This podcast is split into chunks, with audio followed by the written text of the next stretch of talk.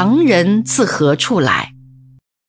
我二十二岁，清华学校毕业，是年夏，全班数十同学搭乘杰克逊总统号由沪出发，于九月一日抵达美国西雅图。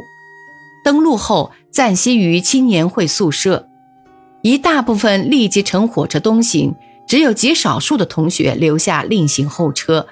预备到科罗拉多泉的有王国华、赵敏恒。陈兆章、盛思明和我几个人，赵敏恒和我被派到一间寝室里休息。寝室里有一张大床，但是光溜溜的，没有被褥。我们二人就在床上闷坐，离乡背井，心里很是酸楚。时隐夜晚，寒气袭人。突然间，孙清波冲入室内，大声地说：“我方才到街上走了一趟。”我发现满街上全是黄发碧眼的人，没有一个黄脸的中国人来了。赵敏恒听了之后哀从中来，哇的一声大哭，趴在床上抽噎。孙清波回头就走，我看了赵敏恒哭的样子，也觉得有一股凄凉之感。二十几的人，不算是小孩子，但是初到异乡异地，那份感觉是够刺激的。午夜过后。有人喊我们出发去搭火器，在车站看见黑人车士提着煤油灯，摇摇晃晃地喊道：“全都上车啊！全都上车啊！”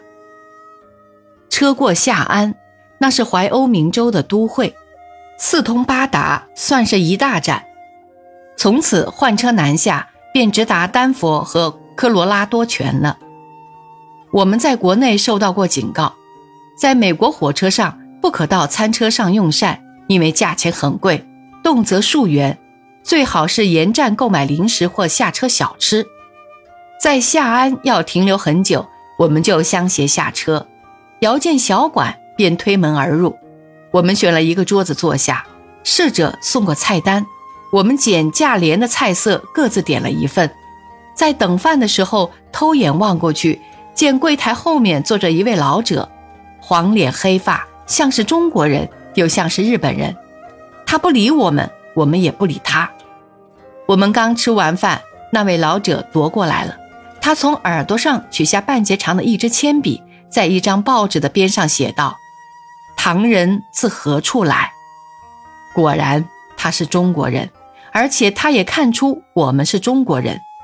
他一定是广东台山来的老华侨，显然他不会是国语。大概是也不肯说英语，于是我们开始与我们书谈。